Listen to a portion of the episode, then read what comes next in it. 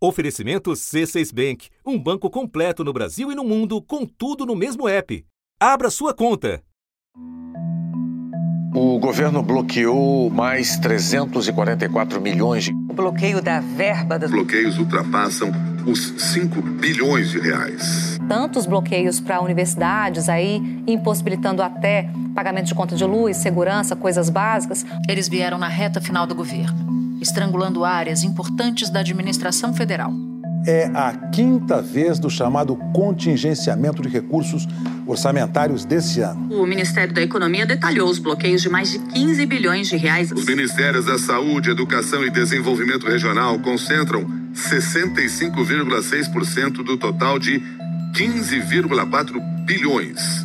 As três pastas somam mais de 10 bilhões de reais em valores congelados. Segundo o Ministério da Economia, o bloqueio é porque o governo precisa encaixar despesas obrigatórias no setor cultural e previdenciário e não poderia extrapolar o teto de gastos públicos. Sacrificando assim atividades e serviços cruciais para a população. A Polícia Federal vai suspender a emissão de novos passaportes, segundo a PF não há orçamento suficiente para a confecção dos documentos de viagem e para as atividades de controle migratório. Isso ocorreu de fato por causa dos bloqueios realizados nos orçamentos dos ministérios, que também atingiu a Polícia Federal. Hoje, do mesmo jeito que está faltando medicamento para AIDS, para hepatite, que está faltando medicamento para câncer, que já começa a faltar medicamento da farmácia popular, este governo que está aí, que tem a responsabilidade até 31 de dezembro, sequer fez a programação de vacinas para 2023.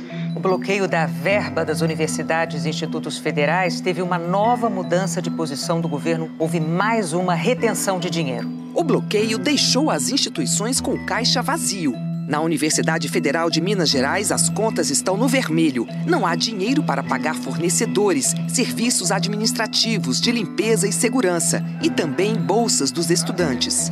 Temos uma bomba relógio no IBAMA. O corte orçamentário de 90 milhões de reais paralisou o IBAMA.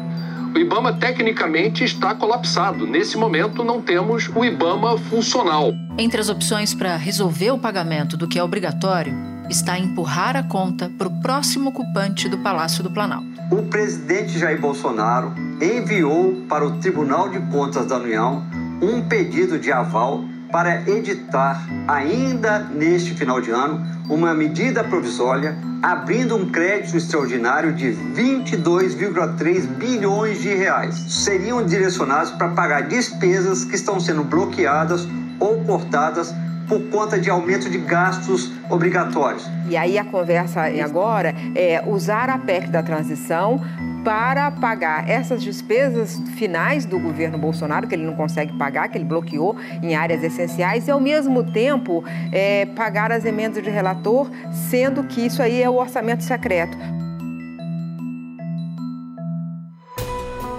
Da redação do G1, eu sou Natuzaneri e o assunto hoje é Administração Paralisada. Um episódio para entender as causas e as consequências dos sucessivos cortes orçamentários e por que o governo Bolsonaro se vale desses instrumentos desde o início, enfraquecendo a participação federal quando a população mais precisa. É o que eu vou conversar com a doutora em economia Úrsula Dias Pérez, professora de gestão de políticas públicas na USP e pesquisadora do Centro de Estudos da Metrópole na mesma universidade. Terça-feira, 6 de dezembro.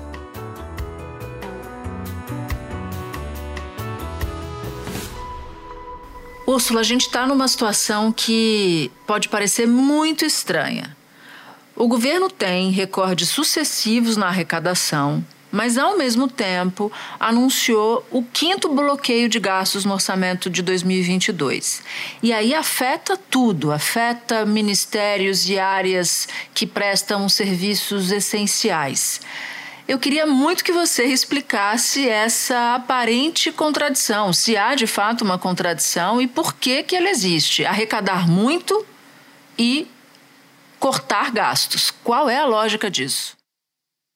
Então, Natuza, essa lógica está ligada à regra que nós aprovamos, né, com a emenda 95, a emenda do teto de gastos, é, que previu é, que deixaríamos as despesas fixas, desde então apenas com um ajuste inflacionário, independente do comportamento da receita.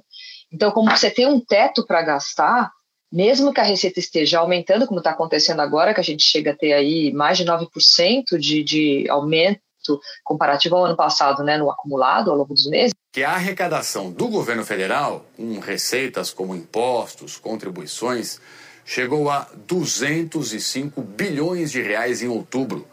É o maior valor por mês em 28 anos. No acumulado do ano até agora, a arrecadação federal somou 1 trilhão 830 bilhões de reais. A gente não pode usar esse recurso extra para gastar, porque você está limitado pelo teto que te coloca ali a variação em função apenas da inflação. É, então, é, isso está de acordo com a regra que a gente tem usado conforme se quer, certo? Porque por uhum. vezes a gente pode dessa regra, por vezes a gente segue a regra. O governo tem seguido a regra quando ele quer, que a expectativa é de que você, só, você tenha aumento de arrecadação, gaste limitado e esse espaço que se abre fica como um, é, um, um superávit ou uma possibilidade de você reduzir endividamento. Com essa lógica do teto, fica tudo comprometido, né? A educação, a saúde, o desenvolvimento regional, é, investimento em infraestrutura, tudo fica é, é comprometido e serviços essenciais de saúde, como é, vacinação, compra de remédios fundamentais, é, na educação fica comprometido ajuste de merenda. Então, tudo isso fica comprometido quando você coloca o teto, porque você vai pagar apenas as despesas obrigatórias, como salários, previdência, é, e o restante você vai cortando.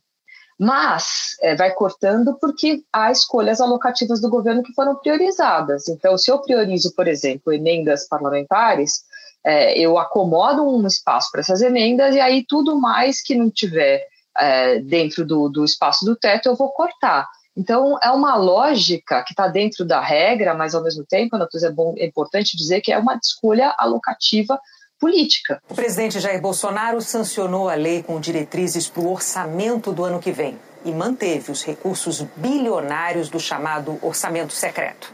Em 2023, essas emendas vão passar de 19 bilhões de reais. Isso sem contar com outros 16 bilhões de reais das emendas de caráter impositivo, pagamento obrigatório. Ou seja, você dá dinheiro para emenda parlamentar do orçamento secreto e o Brasil lá fora que precisa que se vire.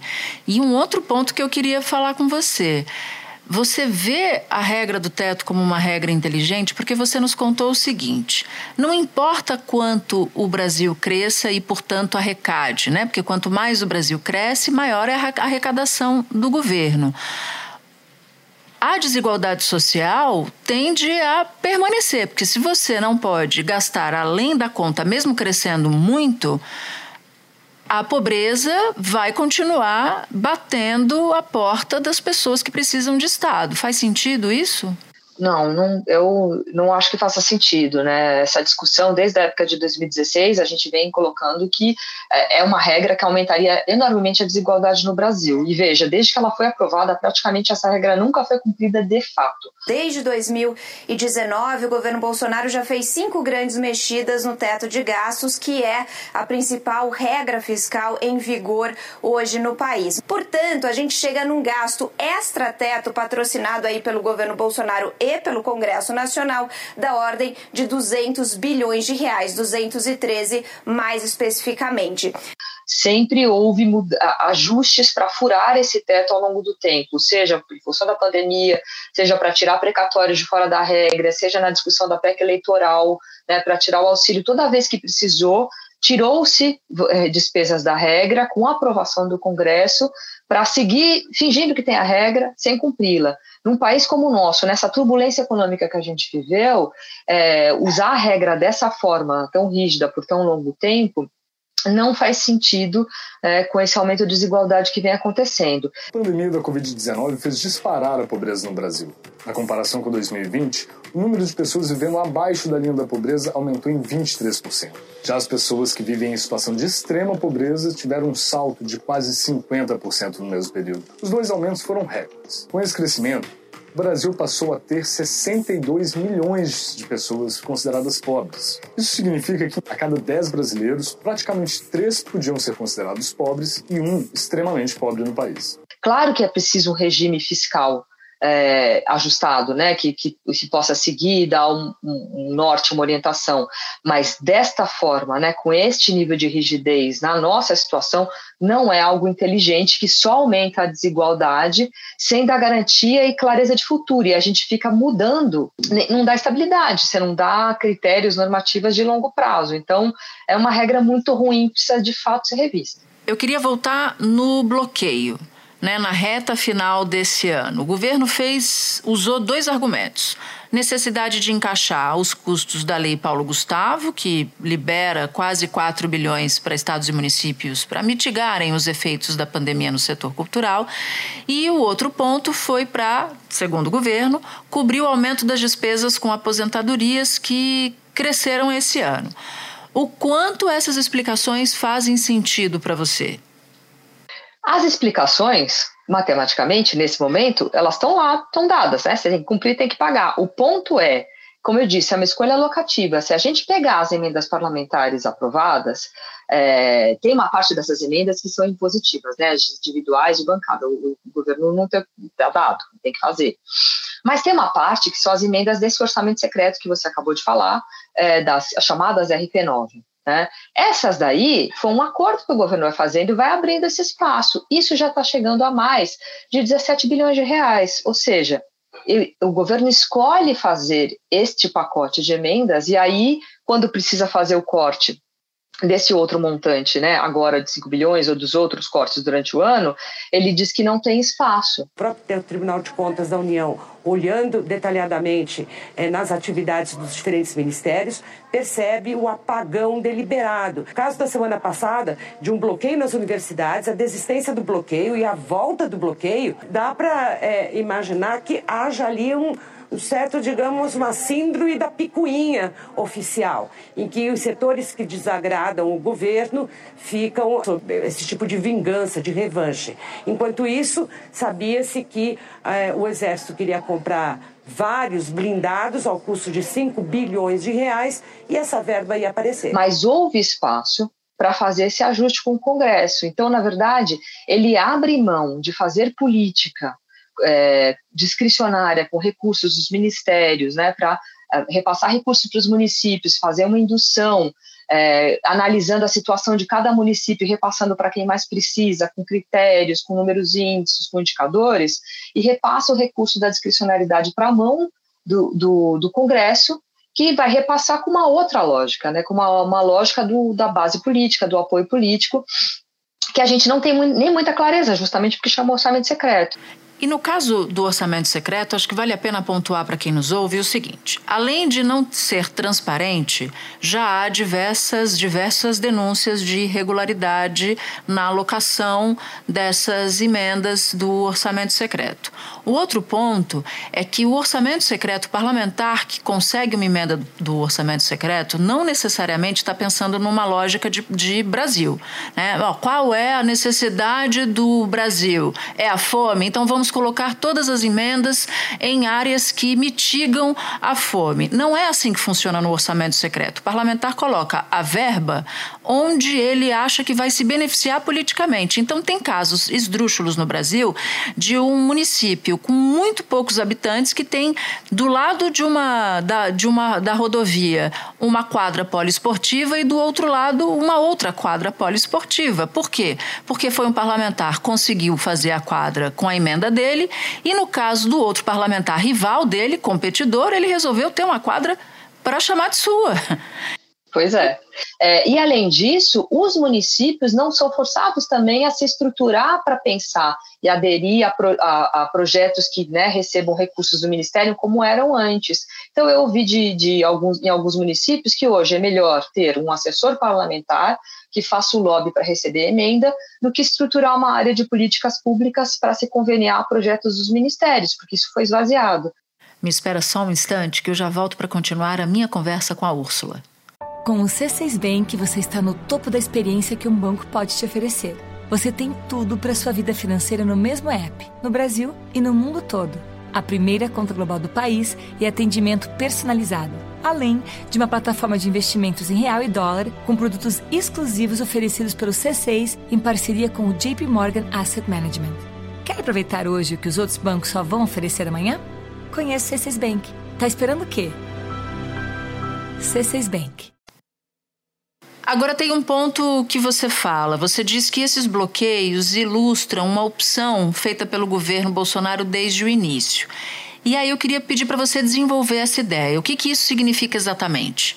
Então, é, desde o início, o, o, o, governo não tem focado na estruturação de políticas públicas né, nas várias áreas de forma ampla, é, alavancando projetos né, em construção com os municípios, como a gente tem falado, mesmo com os estados. O que a gente vê ao longo dos últimos anos é uma redução do espaço, por exemplo, dos investimentos que bateram um pico de mais de 70 bi em 2014 e foram é, decrescendo até em torno de 20 e poucos bilhões esse ano. Então, é uma perda de potencial, né, de estruturação de políticas muito grande. Então, você foi desfinanciando várias áreas, não só a saúde e a educação, que estão sendo muito afetadas, e sempre são, porque são as que têm mais, mais orçamento, então elas sempre são muito afetadas, mas também áreas de cultura, é, de equidade racial, de é, prevenção de violência com mulheres, é, várias áreas, né? De habitação de interesse social, praticamente nada foi feito. Já tinha um estrangulamento é, dessas despesas no final, porque o governo Bolsonaro ele, ele fez uma má gestão. Então, essa confusão toda já bate no novo governo. Então, tem a negociação para que a PEC da transição é, incorpore parte das despesas, mas é, que se coloque lá o pagamento de despesas. Agora, se pagar é, as despesas é, de educação e de saúde, ok, mas pagar as emendas de relator, ou seja, o orçamento secreto, tudo isso que a gente está conversando aqui mostra a forma melancólica é, de todos os pontos de vista que chega o governo é, Bolsonaro no seu último mês. Mas também não está sendo feito. Isso não é só em 2022, isso foi ao longo do governo e mesmo na pandemia, onde você tem um aumento de recursos né, para a saúde, por exemplo, você não teve coordenação dessa atuação. Então, é, o governo federal optou pela, pela, pela proposta que eles é, faziam, né, de menos, de mais Brasil, menos Brasília, de não coordenar ações e não estruturar essas políticas.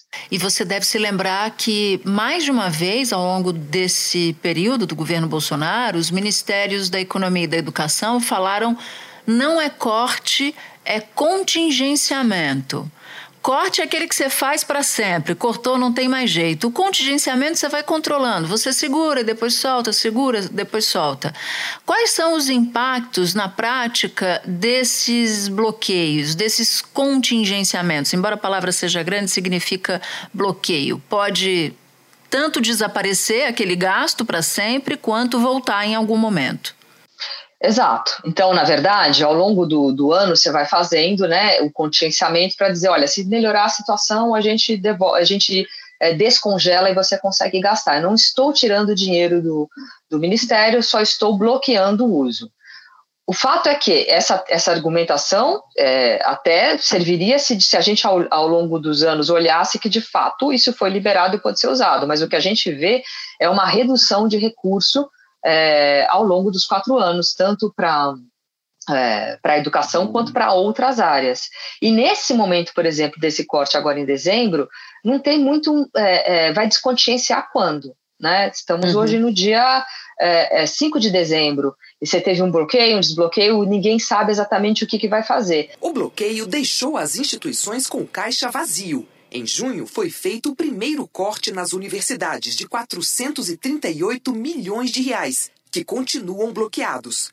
Na segunda-feira, um novo bloqueio, que incluiu institutos federais, 466 milhões de reais.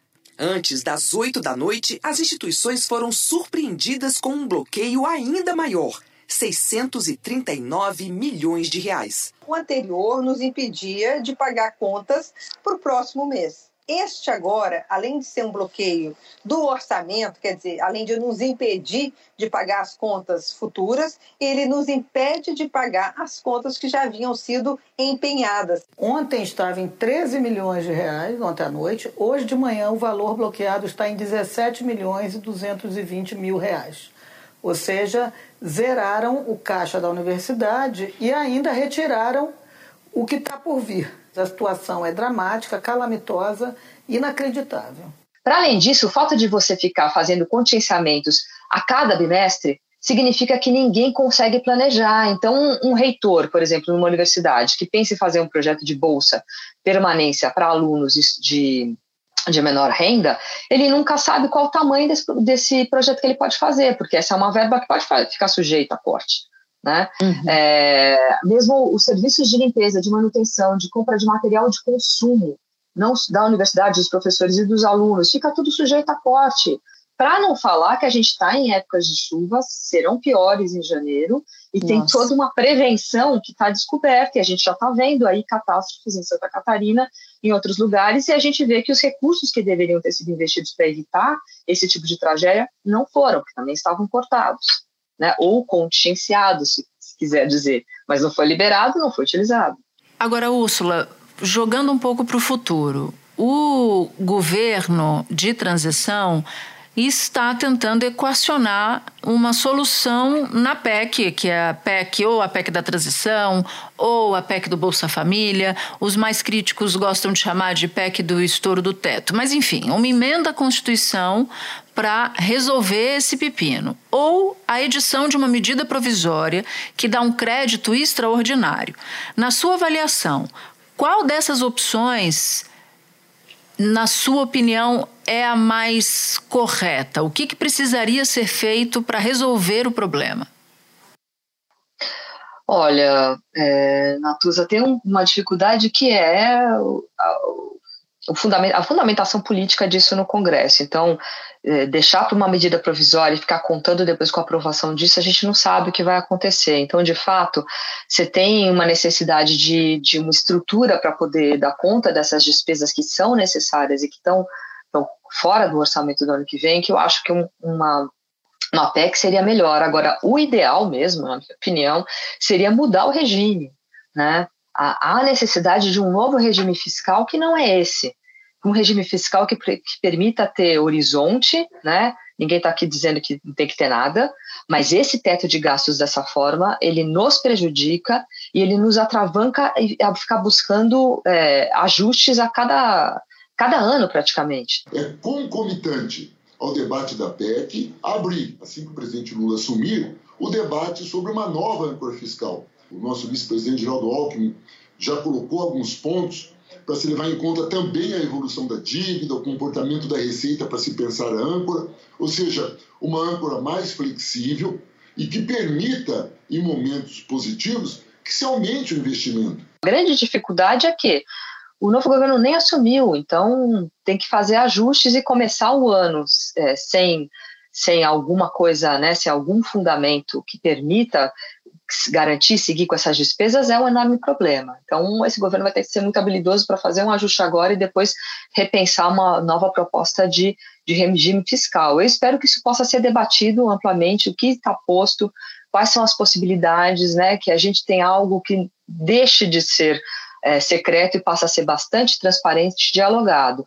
Eu acho que um regime que possa ter, uh, estar uh, dependente da variação da receita, né, então, em momentos que a gente tem espaço, vamos ajustar e garantir a redução é, de, de, desigualdade. Não faz sentido seguir com essa desigualdade mantendo um teto que já foi furado.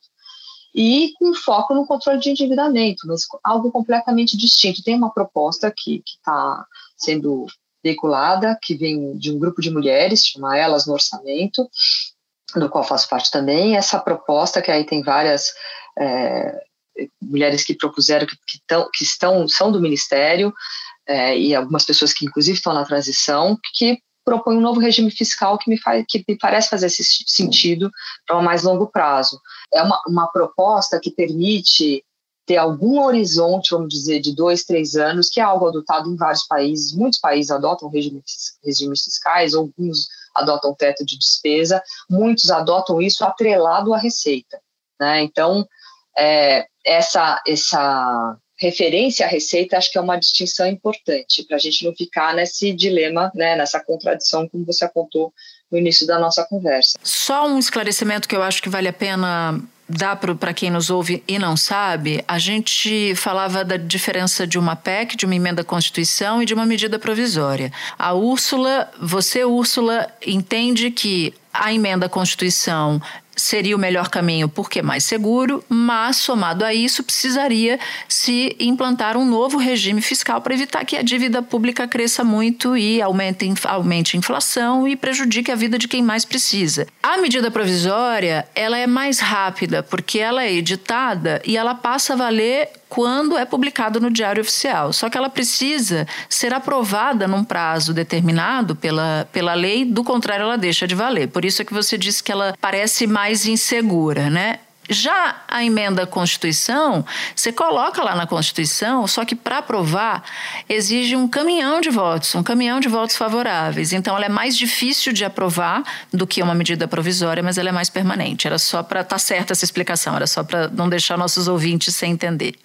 É isso mesmo. Agora o que vai acontecer, ainda temos aí um mês pela frente de muita emoção. Né? Sem dúvida nenhuma. Úrsula, eu te agradeço demais pelas explicações. Foi um prazer falar com você e que bom que você você nos atende sempre que a gente te pede para participar do assunto. Eu que agradeço. Um prazer enorme aqui estar aqui contribuindo com essa discussão. Obrigada, Natuza, e a todas aqui. Este foi o assunto podcast diário disponível no G1, no Globoplay ou na sua plataforma de áudio preferida. Vale a pena seguir o podcast na Amazon ou no Spotify assinar no Apple Podcasts, se inscrever no Google Podcasts ou no Castbox e favoritar na Deezer. Assim você recebe uma notificação sempre que tiver um novo episódio. Eu sou Natuza Neri e fico por aqui. Até o próximo assunto.